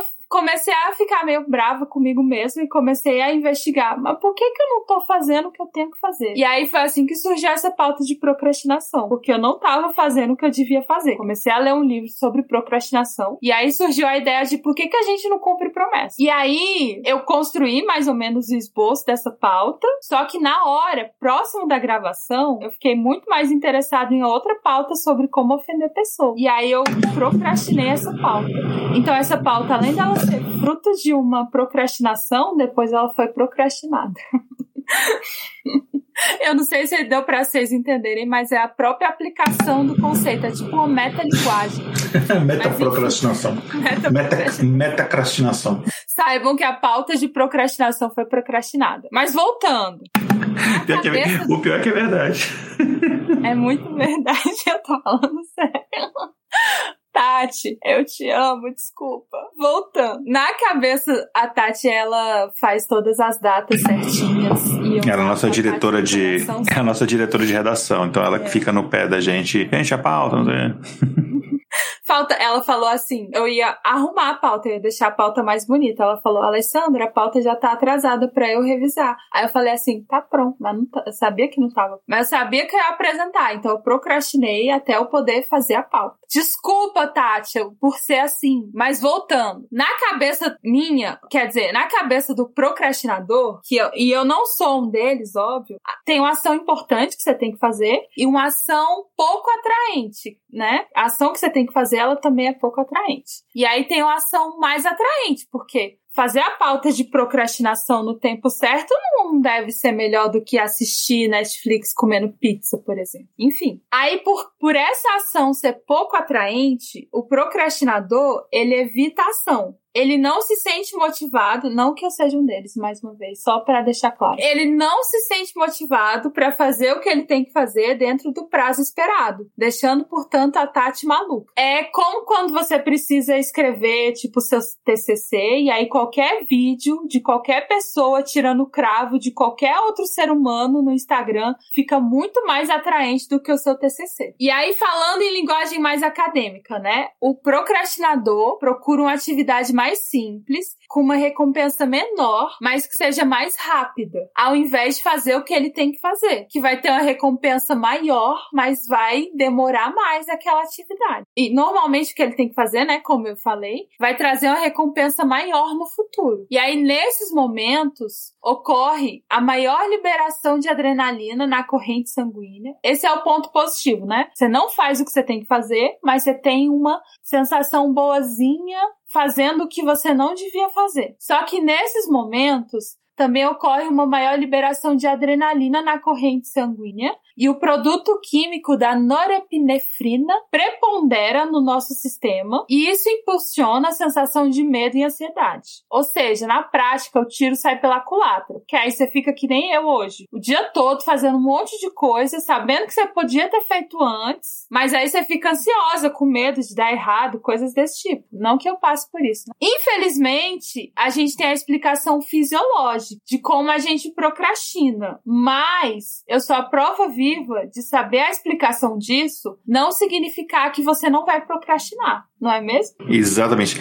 Cara, eu tenho, eu, eu tenho uma coisa que ela é uma coisa boa que eu acho, uma qualidade uhum. que eu tenho, mas também ela é um fardo às vezes, que eu sou meio que o oposto do procrastinador. Quando eu tenho uma coisa para fazer, isso me dá uma ansiedade que eu preciso fazer aquilo. Eu não consigo uhum. adiar. Então, assim, quando no trabalho acontece, mas em outras questões também. Então, sei lá, poxa, você tem que fazer isso daqui. Você tem um mês para fazer. Você, eu sei que, por exemplo, ah, vou demorar uns dois dias para fazer, eu tenho um mês para fazer, a nossa mente procrastinadora faz o quê? Vou deixar para fazer nos últimos dois dias do mês. Ou no último dia, eu tenho que fazer, sei lá, virar noite e tal. A minha cabeça, não. Cara, eu não consigo ter este item pendente. Eu fico maluco. E eu tenho que terminar ele primeiro. E aí eu acabo fazendo isso. E o que é muito bom, que eu tenho uma produtividade, assim, insana. Só que às vezes é muito ruim pela pressão que eu coloco em mim, mas também porque às vezes eu, sem querer, passo por cima de outras pessoas.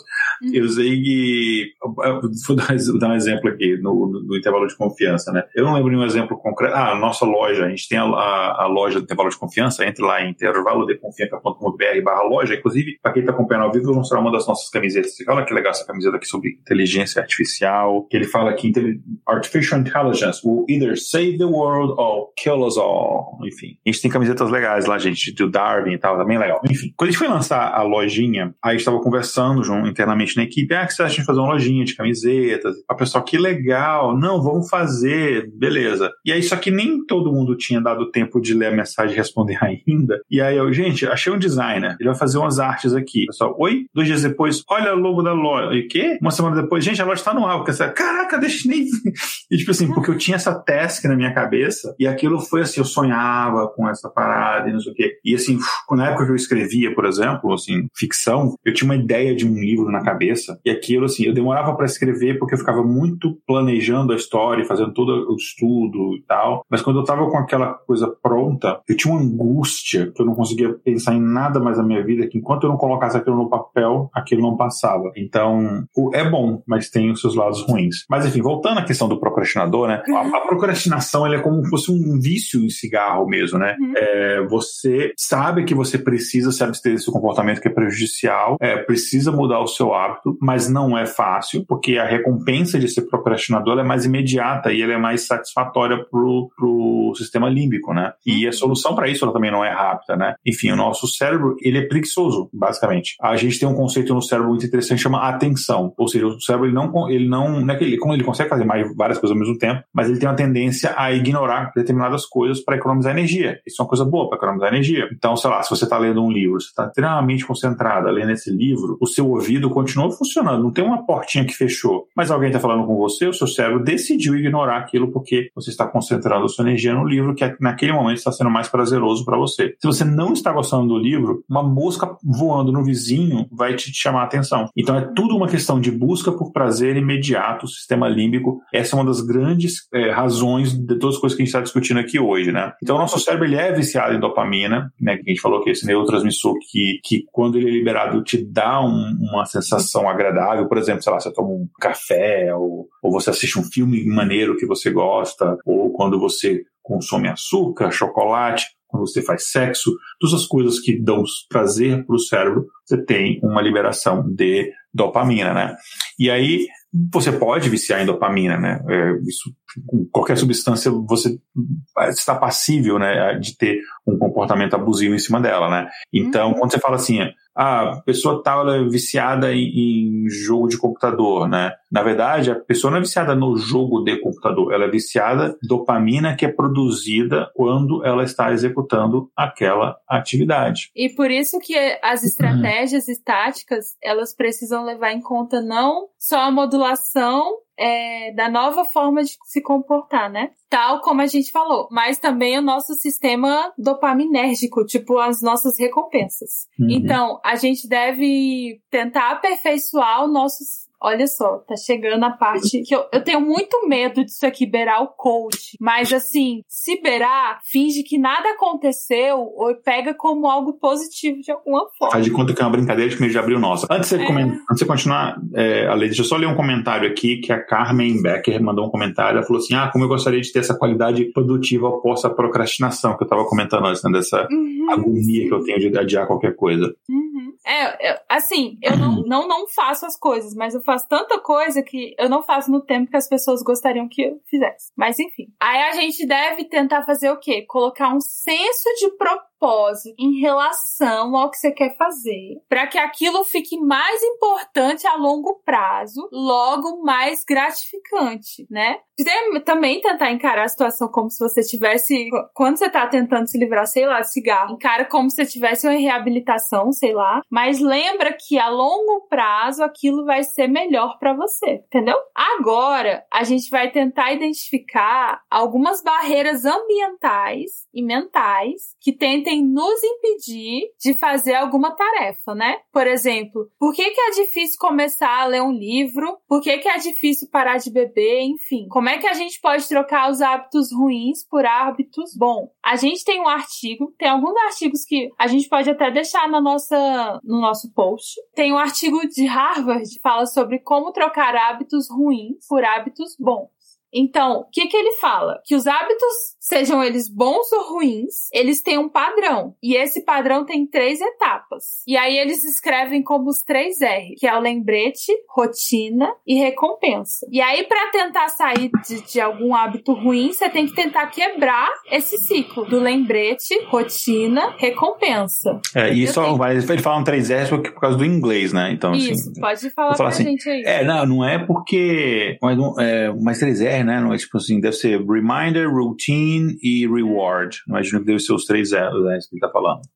Aí, pra você tentar. Ou Ronaldo, Ronaldinho e Rivaldo também pode Nossa, ser. Nossa, é a última Copa que eu me lembro. Era bem pequenininha e tinha um monte de cara que jogava muito bem e todo mundo começava com R. E um deles tinha uma panturrilha gigante. Roberto ah, Carlos. Roberto Carlos, exato. Mas uma razão comum pela qual a gente não consegue fazer as mudanças é que a gente não consegue criar uma base sólida para ela, né? Porque para a gente mudar o hábito, esse hábito precisa se repetir várias vezes, tem que ter uma base sólida. Aí, por exemplo, como é que isso funciona? Vou falar no meu caso, porque eu acho que o que eu mais tenho dificuldade é, por exemplo, chocolate. Aí vamos supor, eu tô andando de bicicleta, que eu volto do trabalho de bike. Inclusive, a minha bike, que é a Irene Curri, a filha da outra bike, que é a Marie Curri, a Irene foi roubada essa semana. Mas eu vou comprar a irmã dela que vai ser a outra Curri, cujo nome eu esqueci, mas é outra filha da Marie. Eu tô voltando do meu trabalho com a minha bike, e aí eu passo na frente da padaria que tem o meu bolo que eu gosto. Aí tem isso claramente é um gatilho, porque eu olho pra padaria e eu lembro do... Aí tem o meu comportamento, que é a minha rotina, que é o quê? Aí eu paro, desço na padaria e vou comprar o meu bolo gostoso de chocolate, cheio de gordura e tal. E a recompensa depois é a sensação boa que a gente já discutiu nesse episódio que o açúcar causa. Então, só lembrando, como é que funciona, né? Como é que você forma um hábito? Você tem um lembrete, a rotina e a recompensa, que aqui foi ilustrado com uma droga lícita, que foi o meu bolinho de chocolate. É, e, e, cada um, né, ele tá ligado ao, ao outro, né, cada um desses lembretes, rotina e recompensa, está ligado ao outro através de um, a gente chama de loop contínuo, né? Então, vamos dar um exemplo aqui. Digamos que você tem o hábito de comer junk food, enfim, comer besteira quando você assiste TV à noite. É muito clássico. Em casa a gente tinha esse hábito que a gente está uhum. tentando quebrar, que é a coisa que dava prazer. É uma pizza, um hambúrguer enquanto assiste um filme, uma série, alguma coisa assim. Então, esse é o, é o, é o loop, né? Então, sei lá, é, 8 da noite, começa, sei lá, a hora que você normalmente faz aquilo dali. Aí então você pede alguma coisa numa empresa de pedir comida que eu não vou divulgar o nome porque não nos patrocina. É, e aí, enquanto a comida chega, enquanto você prepara a comida e tal, é, você faz alguma outra coisa, chegou a comida, você vai assistir. Inclusive, é um mal hábito você comer enquanto você assiste televisão, porque você está distraído e você acaba tendo a tendência de comer mais, enfim. É, e, e, no final você tem uma recompensa, né? Inclusive, a preditibilidade, você fazer uma coisa que é previsível, que, que é rotineira, ela dá, que é um dos três itens que a gente falou, né? Ela te dá uma sensação de, de recompensa, porque é uma coisa conhecida, né? Por isso que a criança tem muito isso, né? A criança vê o mesmo desenho um milhão de vezes sabendo as falas, porque o que dá a recompensa é o, o conhecido, é aquela coisa confortável de eu já conheço isso, o seu começo, meio fim. Inesperado uhum. causa desconforto, né? O que faz muito sentido do ponto de vista evolutivo, mas pouco sentido do ponto de vista de sociedade contemporânea. Então, esse tipo de processo é o que desencadeia é isso daí, né? Então, enfim, aí a lei, a lei vai detalhar um isso. pouco mais isso. E aí, é, o que, que você pode fazer, né? Para quebrar esse mau hábito, a gente pode fazer algumas coisas seria fácil, né, simplesmente parar de comer a comida ruim. Mas isso não é tão fácil, né? Porque isso é um hábito. E comer também, né, a comida em si é importante. E aí você tem que entender o lembrete e a rotina que você tem. E aí quando você entende isso, as coisas ficam mais fáceis. Você sabe, seu, seu primeiro passo é esclarecer o que acontece com o lembrete e, na, e as rotinas. Tipo, se você sabe que às 20 horas você vai visitar a cozinha para comer um lanche e depois você vai ficar confortável no sofá, talvez seja bom você tentar mudar essas rotinas de alguma forma. É, exatamente, né? Você começa a se questionar, você quebra, você quebra a rotina, como a Lei falou, né? Do, do, daquele hábito que você quer mudar. Você meio que você vai retreinando o seu cérebro. Então, vamos pegar esse exemplo aí. Por que que você vai na cozinha? Começa a se questionar isso, né? Aí você começa a fazer, sei lá, uma lista de palavras ou frases curtas que descreve o sentimento antes de você começar aquela rotina. É tédio, é fome, é o quê, né? Aí você faz ali também anotações sobre sua própria situação, usando categorias ali, enfim, por alguns dias, sei lá, três, cinco, quatro, cinco dias, né? Essas anotações podem variar, sei lá, qual é o seu humor, o, assim, o clima que está acontecendo, né? E depois revisite aquelas anotações e procure identificar quais são os padrões. De novo, autoconhecimento. Procure identificar os padrões. Será que toda vez que eu estou entediado eu faço isso? Toda vez que está aqui, toda vez que está chovendo? Tente é, é, procurar esses padrões. Então, por exemplo, talvez você coma apenas quando está sozinho ou quando você assiste TV mais tarde, ou quando você está com determinado tipo de humor, sei lá, mais mal-humorado, mais bem-humorado, é, você, ou sei lá, determinadas épocas do mês, sei lá, recebi, tô rica, então, sei lá, não sei. Comece a identificar quais são esses hábitos, né? Ou, sei lá, será que você tem essa rotina de, de essas co comidas, assim, não saudáveis só quando você assiste determinados programas? É, sei lá, só quando você assiste comédia, quando assiste drama, ou quando assiste séries sobre serial killers?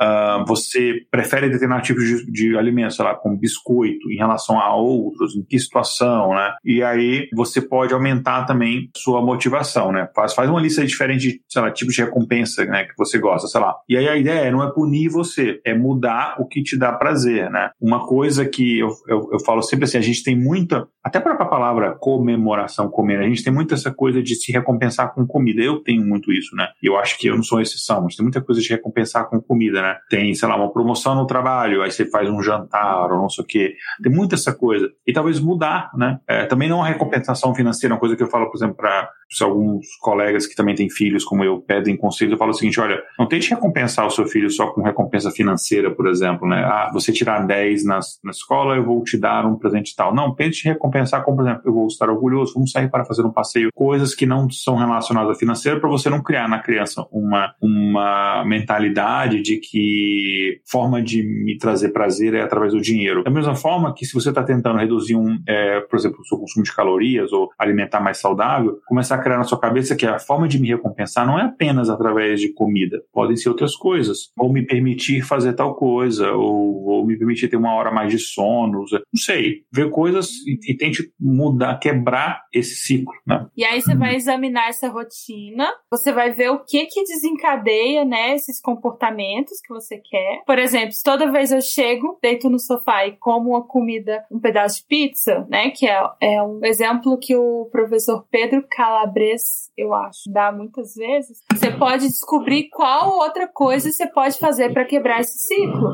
Cara, ainda bem que o nome dele não era Calabresa, porque ele falando de pizza, o nome do cara ser Calabresa seria muita tortura, né? Você pode simplesmente, ao invés de chegar no sofá e sentar, você vai, chega no sofá e vai direto pegar algum outro alimento que não seja necessariamente uma pizza. Aí você não senta, você faz uma outra coisa. Se você eu passo sempre pela, pela padaria que tem o bolo que eu gosto, eu posso fazer um caminho diferente ou ir com outra pessoa, enfim. E aí você vai acabar quebrando esse ciclo. Se você achar que o lanche é acionado apenas, por exemplo, toda vez que você assiste TV, você quer comer uma comida diferente. Ou quando você briga com seu namorado, você quer comer uma, coisa, uma comida diferente. Aí, ao invés disso, você tenta fazer uma outra coisa. Se você descobrir que, por exemplo, não é o lanche que você deseja, mas sim o ato de comer, você pode preparar uma comida mais saudável, como eu já disse, né? Isso não é automático. Um hábito leva tempo tanto positivo quanto negativo, leva tempo para ser construído. Tipo, acordar às seis da manhã, na pandemia eu não acordava às seis da manhã, mas agora dá domingo eu quero acordar às seis da manhã, que eu construo um hábito. Todo dia eu tenho que acordar cedo para dar aula. E, enfim, isso leva um tempo. Não é como se na primeira, na primeira semana fosse um paraíso ficar acordando às seis da manhã, mas agora é natural. Isso pode levar algum tempo, e você vai ter que experimentar diferentes recompensas. Você vai se testando. Finge que você é o seu próprio rato de laboratório, já que não é tão legal fazer testes em animais. E aí você vê quais seus gatilhos, quais são as suas melhores recompensas e vai testando. E isso demora, né? De qualquer forma. Assim, eu sei que a gente já falou antes, mas mudar a sua meta pode auxiliar bastante a forma como você vai conseguir ou não fazer alguma coisa. Pois é, vamos falar um pouquinho de, de estudos científicos em relação a isso. Na verdade, um, um, um específico, né? um dos, uma das fontes aqui que a Lei buscou para produzir essa pauta foi um artigo que ele relata uma pesquisa onde eles dividiram as pessoas, assim, a, a, as, as pessoas participando da pesquisa em três grupos: grupo A, B e C. Então, o grupo A ele recebeu um tratamento virtual nesse estabelecimento de metas. O grupo B recebeu instruções com dicas para redução de procrastinação. Era um estudo muito relacionado à mudança de hábito, a gente vai entender mais detalhes daqui a pouco. E o grupo C ele era uma espécie de lista de espera, né? É uma espécie de grupo de controle. E a gente faz muito. A gente tem um episódio é, recente do, desse ano, né, do Variância, que a gente fala como é que funciona a pesquisa médica. A gente fala muito questão de grupo de controle, grupo de teste, o que é um estudo observacional, é, um teste clínico. No caso aqui é um teste clínico, né? Bom, enfim, você tem basicamente dois grupos que você está estudando, enfim, qual que é o tipo de método que, que vai funcionar mais ou menos. Você tem um terceiro grupo ali que é basicamente o grupo de controle. A gente não vai fazer nada, ver se existe alguma mudança de comportamento, sei lá, por algum outro fator fator que a gente não, que a gente não sabe. E aí, durante a pesquisa, né, o grupo A, ele tinha que cumprir seis etapas que consistiam em escrever, avaliar e reavaliar os compromissos que eles tinham assumido antes, né? E através ali da plataforma do Google Docs, o, tanto os, os pesquisados, essas pessoas, quanto os pesquisadores, eles trocavam arquivos de texto e planilhas, enfim, é, onde cada uma dessas etapas elas foram implementadas e um feedback era, era dado ali. E aí, com o resultado, eles, eles, analisaram o resultado do grupo A com o grupo B e, claro, no final, o grupo C. Então, com o resultado, eu não vou dar todos os valores estatísticos, mas eu vou resumir um pouquinho aqui. Você encontrou uma diferença estatística significativa entre os, os scores, né? O que a gente chama de, por exemplo, o score de desconto hiperbólico, né? Que está relacionado, por exemplo, à impulsividade, né? Ah, então, você tem, por exemplo, o valor pré-intervenção do estudo, você tinha esse valor, é, a média, né? Desse desconto hiperbólico é de 0,033. E pós-teste, você teve um aumento disso daí, 0,052, que é na verdade só, só no grupo A. Tá? Pode parecer uma diferença pequena, né? É, que o grupo A teve essa, essa, essa mudança de 0,033 para 0,052, mas quando você faz os testes de significância estatística, você encontra lá um valor de P, você não entende o que, é isso, volta em episódios antigos, como por exemplo de pesquisa médica, que a gente explica um pouco melhor o que é isso. Basicamente é o seguinte, se o valor de P for menor do que 0,05, na maioria dos estudos a gente pega esse valor como valor crítico, é, você tem, você encontra, quanto menor o valor de P, a gente sempre brinca, né? Estatística, P pequeno é melhor, né? Quanto menor o P, melhor. Enfim, quanto menor o valor de P, mais evidência você tem. No caso aqui, ele é 0,039 o valor de P, ou seja, menor consideravelmente do que 0,5. Então é um valor, uma diferença, é, é uma, uma melhora significativa, né? Então, de acordo com os autores desse estudo, né, esses dados eles podem indicar um decréscimo na impulsividade das, nas decisões dos participantes que passaram por esse tratamento de estabelecimento de metas, ou seja, não é simplesmente, ah, quero mudar, você estabelece metas e faz acompanhamento dessas metas, né? E aí você tem, um, inclusive, uma diferença estatística significativa entre esse grupo A, que teve a intervenção,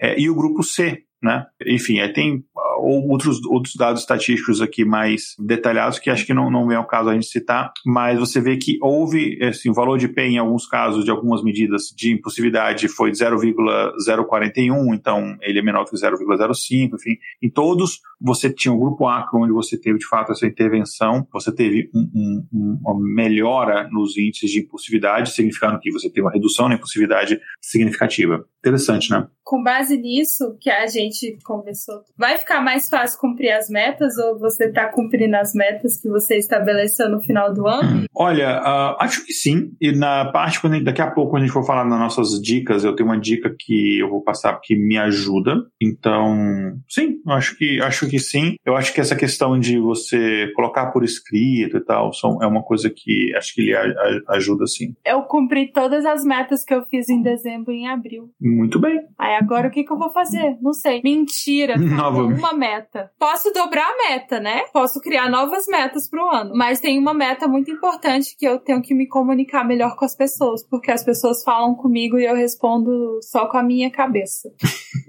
e para mim tá tudo bem.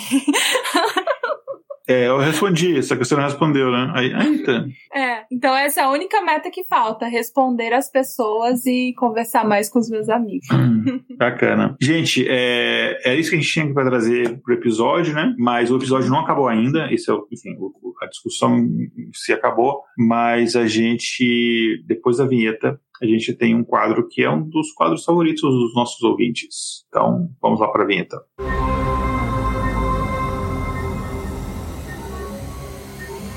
Espaço Amostral. Gente, então a gente chegou aqui no quadro Espaço Amostral, que, como vocês já sabem, é o quadro onde a gente traz aqui indicações culturais ou indicações gerais para os nossos ouvintes. Elas podem ter relação com o tema do episódio ou não. Vamos fazer em ordem alfabética. Ale, você trouxe Sim. alguma coisa? Olha, hum. por incrível que pareça, eu consumi cultura pop. E tem mais com os meus alunos de metodologia científica, a gente está estudando alguns tipos de pesquisa, e aí a gente estava estudando pesquisa de campo, e aí com uma das turmas eu fiz como tema cultura pop. Significa hum. que eles fizeram várias. Eles é, tiveram que entrevistar várias pessoas, e eles fizeram um levantamento de um monte de filme, série, jogo e coisas que envolvem cultura pop. E aí, algum. A gente vai fazer o tratamento estatístico, e aí com certeza eu vou trazer trazer mais conteúdo para as próximas semanas. Mas nessa semana eu maratonei rapidão a segunda temporada de Boneca Russa. Nossa, eu adoro muito aquela série, embora nem sempre ela faça sentido. Eu sei que ela envolve muitos conceitos científicos e que você não pode ficar muito atrelado a eles, porque senão você vai ficar bravo. Mas é uma série que eu gostei muito. Foi muito legal de maratonar. Maratonei um dia. Bacana. Eu comecei a ver a segunda temporada, mas eu ainda não, não terminei. Uh, gente, eu trago dicas que não são relacionadas à cultura pop e tem a ver com o episódio. Olha só, eu trago dicas de dois aplicativos. Não estou ganhando um centavo desses aplicativos, nem um intervalo de confiança. Mas se quiserem pagar a gente, a gente agradece. E eles têm a ver com isso. Um desses aplicativos é um aplicativo de tarefas que ele é bem interessante. Se você tem um smartwatch, ele integra, ele é bem bacana. Chama Todoist. É T-O-D-O, né? Todoist, I-S-T, Todoist, é o nome do aplicativo. Ele é bem bacaninha. Ele é basicamente o seguinte, se você for no YouTube e procurar uns tutoriais como é que você usa ele melhor, ele é muito, você não precisa de tutorial aprender para usar, ele é muito fácil, mas se você aprender como é que usa os recursos adicionais, ele é bem interessante. Então, basicamente, é um aplicativo que você cria listas de tarefas. E você pode organizar em grupos, sei lá, trabalho, pessoal, podcast, família, sei lá, estudo. Você pode organizar em categorias e aí, basicamente, você se organiza, sei lá, toda segunda eu tenho que fazer isso. Eu, eu boto lá, quarta-feira tem que escrever o post do episódio da, do trabalho de confiança. Quinta-feira, publicar o episódio. Sexta-feira eu tenho que tirar o lixo. E minhas atividades, sei lá, todo dia tem o meu estudar o tcheco, tem, enfim, todas as atividades do dia a dia. Então, você organiza ele ali. E aí, você todo dia chega e você vê as tarefas que você tem que completar. Se você não completou, ele te manda um e-mail falando, ó, oh, tem essas tarefas aqui pendentes e tal. E você vai só marcando lá, completei, não completei, não completei. E ele é muito interessante, porque ele é uma ferramenta que te ajuda a não esquecer. Cabeça tanta coisa você acaba esquecendo. Então ele meio que te ajuda a manter uma rotina de cumprir determinadas tarefas. E aí você, às vezes você nem lembra de marcar que você completou uma tarefa, você nem é, lembra de abrir o aplicativo e você já fez aquilo, porque aquilo se torna parte do seu hábito semanal, diário, etc. Então é bem interessante. Eu coloco tudo que eu tenho que fazer ali. É, não reuniões, porque eu tenho meu calendário que me lembra, mas coisas assim do tipo, ah, eu tenho que escrever tal artigo, fazer tal pauta. Eu vou colocando ali, põe um prazo e como eu tenho essa, essa agonia que não me deixa ficar vendo coisinhas incompletas, é, acaba, enfim. Então esse é o primeiro aplicativo. O outro aplicativo que eu tenho é o seguinte: tem muita gente que tem dificuldade em focar numa determinada atividade durante um determinado tempo, porque a gente tem muitas distrações. Digamos, você está aqui uhum. concentrado no trabalho, aí chega uma notificação e você tem que ver a notificação. Imagina, você não vai ver a notificação, você tem que ver a notificação, senão você fica agoniado. O que será que é a notificação? Será que é um meme novo que eu vou rir muito? Será que é algum problema? Será que morreu alguém? Enfim, você não sabe o que, que é. Então você fica sempre ali. E, mas o interessante é que você precisa se dar uma recompensa de, sei lá, para cada uma hora de trabalho eu me dou 10 minutos, 5 minutos que seja para poder ver rede social, não sei o quê. Então tem aplicativos que usam é, esse tipo de metodologia. E tem um que eu acho muito interessante, muito interessante, muito simples, chama Forest, uhum. que é basicamente o seguinte: você não pode tirar ele, você deixa ele aberto, e aí você determina, digamos, eu quero focar durante uma hora, ou meia hora que seja. E aí depois disso eu vou ter um intervalo de tantos minutos. Então você deixa lá, ele fica ali e esse deixa o aplicativo ele aberto, só que ele não deixa, quer dizer, deixar ele deixa, você pode fazer, ele vai bloquear seu celular. Mas enquanto está passando aquele tempo, vai começando a crescer uma arvorezinha. Se você sai do aplicativo para ver uma, uma, notificação, a arvorezinha para, ou se eu não me engano, ela até ela, ela morre, uma coisa assim. Você tem que deixar ele ali. Então é interessante para você não ficar olhando o celular e você ficar aqui trabalhando, fazendo o que você está focado, ou lendo, ou fazendo alguma coisa. É, e terminou aquele tempo, a arvorezinha está pronta, aí beleza, você pode se dar como recompensa cinco minutinhos para ver ali um rede social social, responder um WhatsApp, alguma coisa, passou aquele tempinho, você volta para a atividade de foco. E aí você vai fazendo isso, então você tem os dois mundos. Porque o que acontece às vezes é que você fica distraído, ah, vou ver só esse videozinho aqui. Um videozinho ele emenda no outro, no outro, no outro, quando você vê, nossa, acabou o dia, eu não fiz nada, meu Deus. Uhum. Então, para evitar esse tipo de coisa, ela é importante. Tá? E, por fim, é, em relação à mudança de hábitos, etc., vai um dia de cada vez, vai construindo esse hábito um dia de cada vez. Estabeleça metas de curto prazo. É bom ter metas de longo prazo, mas tenha também metas de curto prazo. Por exemplo, digamos, eu quero, uh, eu não fumo, mas digamos que eu fumasse, eu quero parar de fumar. Então, em vez de botar a meta, eu quero parar de fumar, que é muito difícil, coloque a meta seguinte, eu quero reduzir metade dos cigarros que eu fumo. Depois, passa um tempo, eu quero reduzir metade desse, dessa metade. Até você vai chegar ao ponto que você estar, sei lá, fumando um cigarro por dia, e aí fica mais fácil você parar. Quero perder peso? Quero perder, sei lá, preciso perder 20 quilos. Não ponha 20 quilos, que é, é demorado, é, é distante, é mais fácil de desistir. Põe o seguinte, eu quero perder segunda-feira, oi segunda-feira, beleza, ó, até o final da semana minha meta é perder um quilo, beleza, vai acompanhando. E assim você faz as metas de curto prazo, é muito mais fácil você fazer um acompanhamento e perceber quando você está saindo dela. Perder peso, um conselho que eu dou é o seguinte, cara, junta um dinheirinho, compra uma balancinha, se pesa todo dia, no mesmo horário, todo dia, todo dia, uma vez por dia. É, é muito mais recompensador, porque aí você fica assim, poxa, podia comer uma pizza e não vou comer, beleza. Aí chegou no outro dia, você vai, acordou, você vai se pesar, aí você perdeu o peso, te dá uma sensação alimentação e tal. Aí quando você chegar à noite, falar, ah, eu não vou comer essa pizza porque eu quero chegar amanhã e tá fe... de manhã quando subir na balança eu vou estar feliz e não triste. Então assim, é, é metas de... cuidado, porque vocês têm, às vezes vocês têm um aumento de peso que não significa necessariamente gordura. Aí se você se pesar e ver que aumentou o peso mais que não comeu a pizza, não significa necessariamente que você engordou. Mas desculpa, Exato. Não, é, é isso só, né? Então assim, é de você, claro, faça as coisas com acompanhamento médico, com saúde, enfim, não faz, não siga dietas malucas que podem te prejudicar a saúde, enfim, é óbvio, todas essas coisas. Mas em relação à mudança de hábito em si, reduzir procrastinação, ser mais produtivo, produtiva, sei lá, ler um livro, cara, tem, em vez da tecnologia ser inimiga, você pode usar, eu dei algumas dicas de aplicativo aqui, mas tem vários outros, pode usar aplicativos como, como aliados e você pode seguir um passo de cada vez, uh, que é muito mais fácil seguir, ok? Não queria eu que ficasse.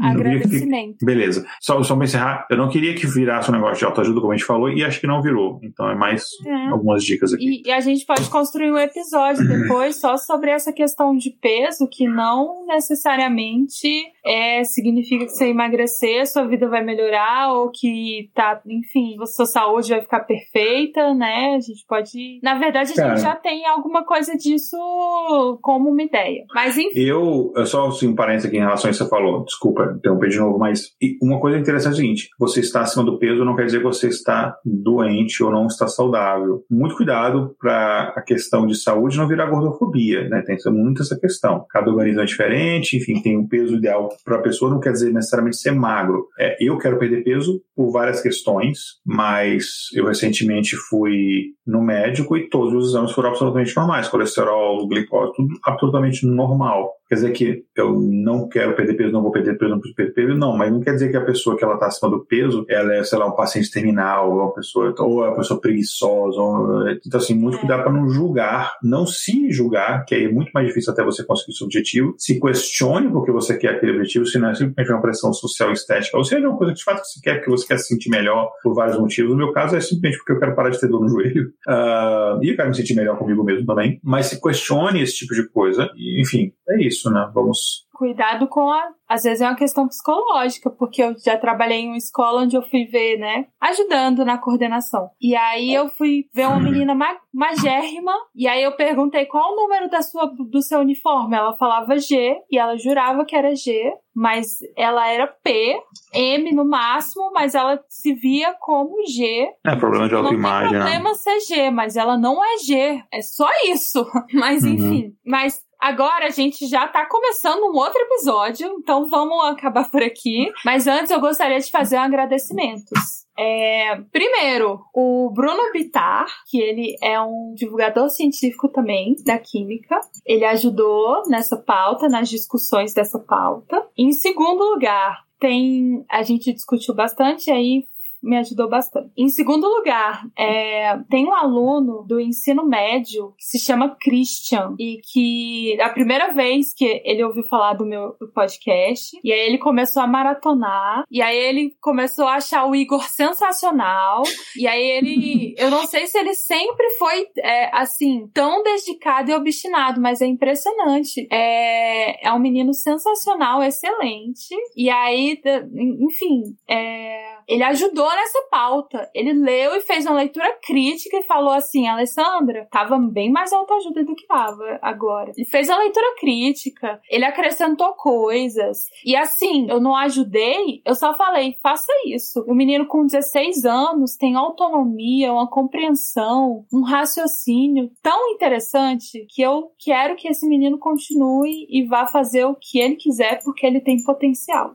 Também para a professora Juliana de Sociologia, que a gente ficou discutindo horrores sobre o tema nos nossos horários de intervalo. Então, eu gostaria de agradecer a essas três pessoas. Muito bacana. Obrigado né, ao pessoal que colaborou na pauta, você, Ale, por ter escrito a pauta, por ter gravado aqui com a gente, os ouvintes que nos acompanharam. Tem um comentário final aqui da Carmen, ela comentou aqui, ficou legal, gente. Obrigado. É, obrigado aos nossos Obrigada. ouvintes colaboradores, ouvintes que nos escutam. É, faz uma promessa aí para a gente, cumpre a promessa de ajudar a divulgar a gente. É, é, e, enfim, é, de ajudar a gente a crescer o, a crescer o podcast, né, a gente ter mais visibilidade. É isso então, né? Então, gente, muito obrigado. Tchau, tchau. Até o próximo episódio. Vamos dar tchauzinho. Nashla Danal.